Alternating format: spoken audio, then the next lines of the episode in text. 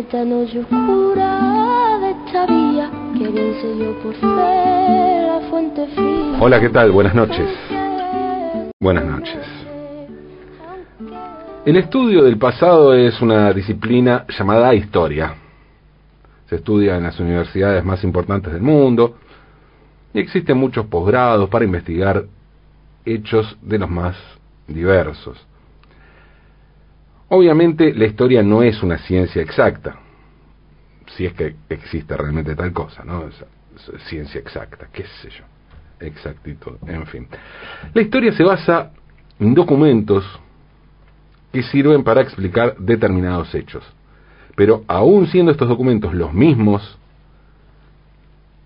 elementos utilizados para definir un hecho histórico, existen numerosas interpretaciones de ese documento. Y es por eso que la historia admite diferentes lecturas. Si los hechos pasados, si los hechos pasados basándose en documentos y testimonios de cosas y personas que realmente existieron generan controversia, imaginemos que nos puede parar no el estudio del pasado, sino el estudio del futuro. Porque eso significa predecir.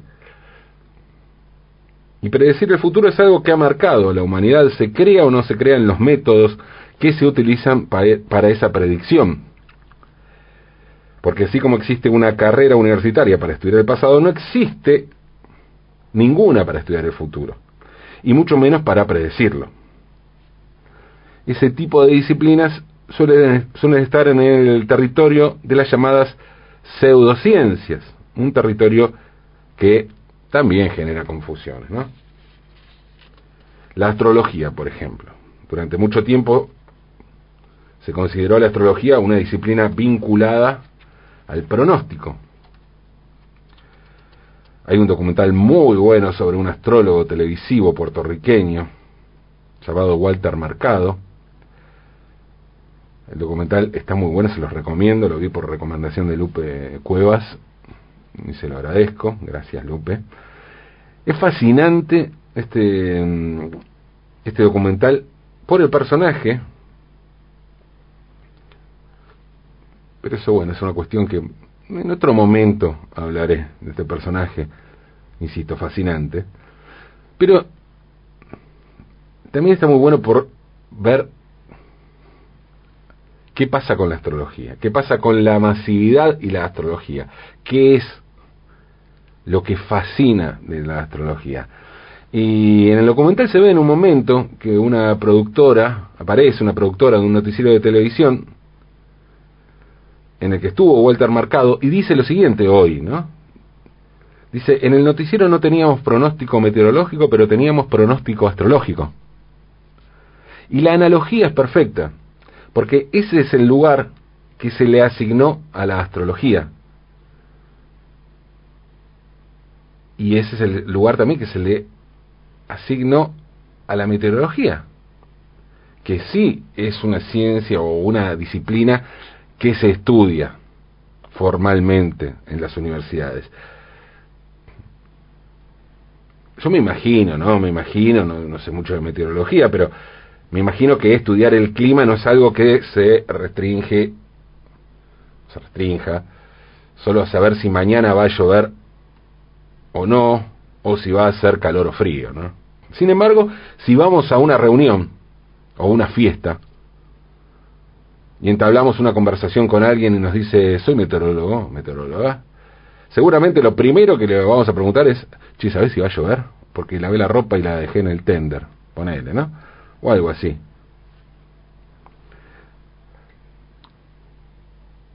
Y más difícil va a ser que nos detengamos a hablar de isotermas, isobaras o, o isoyetas, o de frentes fríos, cálidos, o cluidos, o estacionarios, y es poco probable que la charla derive en la formación de lluvias ciclonales. No, seguramente todo se restrinja a dicotomías como frío-calor, lluvia, sí o no, y ya.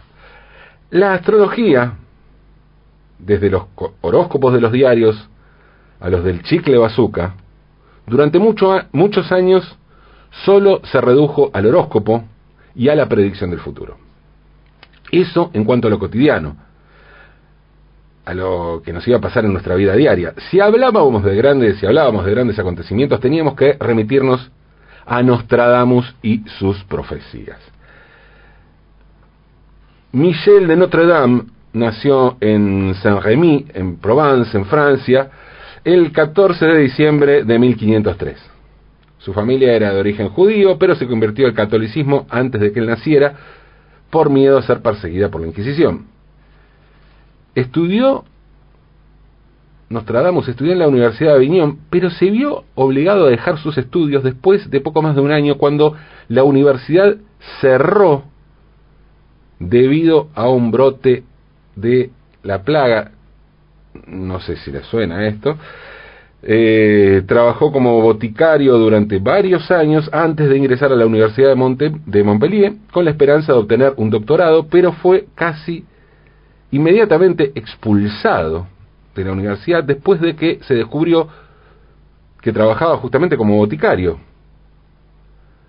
que era una actividad prohibida por los estudios por los estatutos universitarios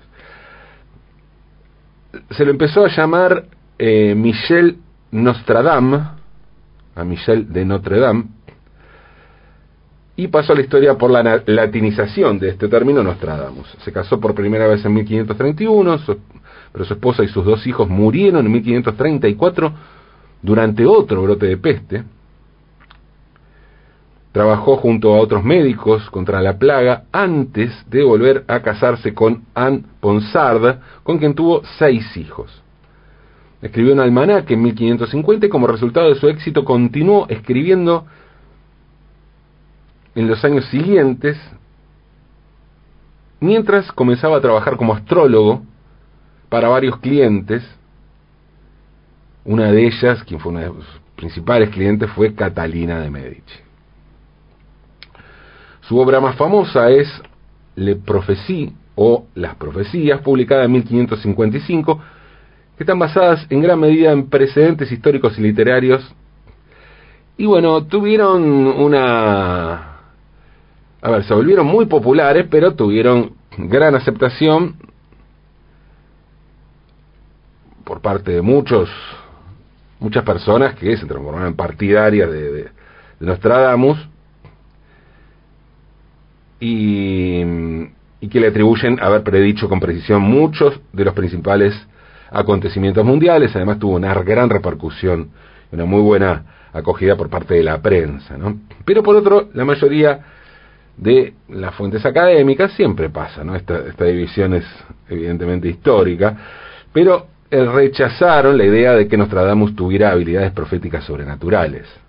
Y argumenta que las predicciones de Nostradamus son caracter característicamente vagas, que son vaguedades y que podrían aplicarse entonces a prácticamente cualquier cosa. El propio Nostradamus dijo, ¿no? Que, que eran bastante, a ver, cerradas, rebuscadas, crípticas, digamos, que no quería dar definiciones tajantes. Eh, por miedo a sufrir eh, persecuciones. Nostradamus murió el 2 de julio de 1566 en Salón de Provence, también en Francia, y desde entonces el vacío predictivo que dejó Nostradamus solo pudo volver a ser llenado a partir del 19 de abril de 1987, que es la fecha en la que se emitieron por primera vez Los Simpsons. Estamos en una semana simpsoniana en ese sentido. Y mm, en realidad hay que decir que el 19 de abril se toma como fecha de nacimiento porque ese día se emitió por primera vez un corto de la familia amarilla dentro del programa El Show de Tracy Ullman. Eh, y así se vio a los Simpson durante dos años y medio. Dos años y medio que era un corto dentro de otro programa, hasta que el 17 de diciembre de 1989 se emitió por primera vez el show tal como lo conocemos ahora, ¿no? Capítulos de media hora, Los Simpsons, la serie. Así que es cierto, es, es el 19 de abril la, la fecha simpsoniana, pero los Simpson, tal cual como están hoy, se emitieron un 17 de diciembre. Los Simpsons es, bueno, una de las mayores creaciones de la cultura popular en todo el mundo, en todos sus formatos, en todos los tiempos, ¿no? Eh, y entre el millón de cosas, por lo menos, que hay para destacar de esta serie increíble, una de las más llamativas es la capacidad para predecir el futuro. Tanto que hizo opacar a aquel francés del siglo XVI. Hoy podemos discutir si realmente los Beatles son o no más famosos que Jesucristo. Ahora, nadie puede negar que aún, no el más famoso que es, si nos limitamos solo, solo al terreno de predecir el futuro, los Simpsons son más famosos que Nostradamus. Son muchísimos los casos que se toman como que los Simpson predijeron el futuro. Algunos de los más famosos a lo largo de los años son, les cuento, una lista. Arranca por el coronavirus, ¿no? El asunto ocurre en el capítulo 21, en la temporada cuarta, temporada 4. El capítulo se mm, titula Mars encadenada y allí Homero encarga una juguera a Japón y se ve que antes de cerrar la caja con el producto, en la fábrica japonesa, un empleado enfermo tose sobre la caja y es así que llega a Springfield un virus que contagia a toda la ciudad, que es la gripe de Osaka. ¿eh? Esto fue en 1993. No, fue de China, pero bueno, vino de Japón en este caso. Otra predicción de los Simpsons, la llegada de Donald Trump a la presidencia. Y esto en el año 2000 mm, se emitió el capítulo llamado Bart to the Future, eh, hacia el futuro, y allí se ve bueno, la familia, justamente, se ve el futuro de la familia Simpson, ¿no? ¿Qué pasa cuando crecen los chicos? ¿Qué pasó con cada integrante? Y el dato es que Lisa es la nueva presidenta de los Estados Unidos, la primera mujer presidenta de los Estados Unidos, y cuando está en el despacho oval de la Casa Blanca, hace referencia a, dice, su antecesor en el cargo, que fue Donald Trump. Esto fue en el año 2000. Otro hecho terrible que predijeron los Simpsons, el atentado contra las Torres Gemelas. Y esto fue, pasó, eh, hay dos capítulos que se toman como referencia. Uno es la ciudad de Nueva York contra Homero de 1997, em, donde hay, con cuatro años de anticipación, hay allí una señal sobre la caída de las Torres Gemelas, cuando Homero quiere ir a hacer pis, bueno. Eh, y además, eh, durante el capítulo del monorriel en Springfield, se ve a las torres en llamas. Predijeron que Alemania ganaba el Mundial 2014, tampoco es tan difícil, es más sencillo eso que, que, pensar que se van a caer las torres gemelas, ¿no? El episodio mm, No tienes que vivir como un árbitro, se emitió en marzo de 2014, unos meses antes de que comenzara el Mundial de Brasil, y en ese episodio la final la juegan Alemania contra Brasil y ganan los alemanes, ¿no? En realidad esta fue la semifinal y bueno, ganó Alemania 7 a 1. Eh, predijeron el iPod en el 1996. Eh, gente que dice que en el episodio Bar After Dark de 1996, como le decía, eh, aparece eh, el iPod porque en un momento varios ciudadanos de Springfield intentan acceder a una mansión donde hay un, un dispositivo que tiene un aspecto muy similar al eh, reproductor de música de Apple, ¿no?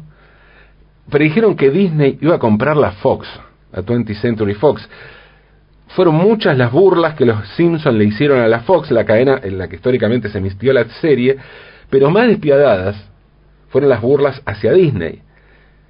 Em, y aparece en un episodio de 1998, eh, donde el actor Ron Howard y el productor Brian Grazer producen un guion escrito por Homero y aparece allí un cartel en los estudios, aparecen los estudios de la Fox, en el que se puede leer una división de Walt Disney. ¿no? Casi 20 años más tarde, efectivamente, Disney iba a comprar la Fox por un precio que se estima fue de 52 mil millones de dólares, y hoy los Simpson pasaron a ser propiedad de Disney. Predijeron las máquinas de votar trucadas, esto fue en un episodio de 2008, que Homero intenta votar a Barack Obama y la máquina le cambia su voto siempre para McCain, para John McCain, el candidato republicano. Y en 2014 después se tuvo que retirar una máquina del estadio de Pensilvania porque cambiaba los votos de Obama a su rival Mitt Romney. Predijeron el premio Nobel de Economía, esto fue en 2010 y que hacen unas apuestas para ver quién gana en premios Nobel y Milhouse apuesta por Ben Holstrom, quién es, qué sé yo, no sé. bueno, un economista importante, eh, que ganó seis años más tarde el premio Nobel de Economía. Digo, no sé quién es, es un nombre raro para que aparezca en Los Simpsons, pero bueno, lo predijeron, apareció y predijeron eso. Eh, predijeron la actuación de Lady Gaga en el Super Bowl, en realidad no es que eh, Lady Gaga estuvo en el Super Bowl en el 2017 y en el 2012 no es que en Los Simpson apareció en el Super Bowl, sino que dio un concierto en Springfield em, donde vuela con un arnés por eh, sobre el público, igual, y cosa que después iba a hacer en, la actuación en el Super Bowl, aunque puede ser que la propia Lady Gaga haya tomado esto de los Simpsons. Se dice que predijo la tragedia del equipo de fútbol chapecoense, eh, y esto hace referencia eh, a algo más sutil, porque el señor Burns, detenido por una inspección del Departamento de Trabajo, hace referencia a un equipo de fútbol de Brasil que se estrelló en su planta de energía nuclear. Y bueno, son algunos ejemplos, hay muchos, el escándalo de la FIFA, eh, hasta el, final de Game of Thrones, dicen que se predijo en Los Simpsons. Y el tema apasiona tanto a los fans que también hicieron una lista sobre las predicciones de Los Simpsons que aún no se cumplieron. Como la contaminación el desastre ambiental, eh, ambiental, que sí, bueno, digamos, podemos decir que sí se cumplió, pero lo que hay en la película de Los Simpsons es un, un domo, una cúpula gigante que ponen para aislar a Springfield por la catástrofe ecológica provocada por Homero en su planta nuclear, la llegada de un payaso al Senado, y no es, esto no es metáfora, ¿no? En el capítulo, en un capítulo de la temporada 14 eh, de 2017, Krusty gana un puesto en el Congreso, algo que, bueno, algo similar pasó en Italia con Beppe Grillo, ¿no? El payaso que es el líder del movimiento Cinco Estrellas. Colonizar el planeta Marte, esto todavía no sucedió, los autos voladores, todas cosas que sucedieron sin los Simpson. Bueno, que una mujer llegue a ser presidenta de los Estados Unidos, estuvo casi ahí Hillary Clinton, pero le ganó Donald Trump que eso sí lo predijeron los, los Simpson, pero por ahora Lisa fue la primera y única mujer presidenta de los Estados Unidos. Eh, el entusiasmo que generan las predicciones sobre el futuro es tan grande que solo es comparable al entusiasmo que generan los Simpson. Y si ambas cosas van juntas, el maridaje resulta perfecto. Lo mejor de todo es que, a diferencia de Nostradamus, los Simpson no pretenden hacer predicción alguna. Pero, sin embargo, lo logran. ¿Cómo? Y bueno, y es que sucede que a veces no solo la realidad supera a la ficción, sino que también el absurdo supera a la seriedad. Y eso que a alguna gente le puede parecer terrible y a veces jode un poco. Aquí decimos que eso merece ser celebrado. Así que sigamos con las predicciones, ¿eh? O con el absurdismo, como prefieran. Sigamos, sigamos. Aunque es de noche.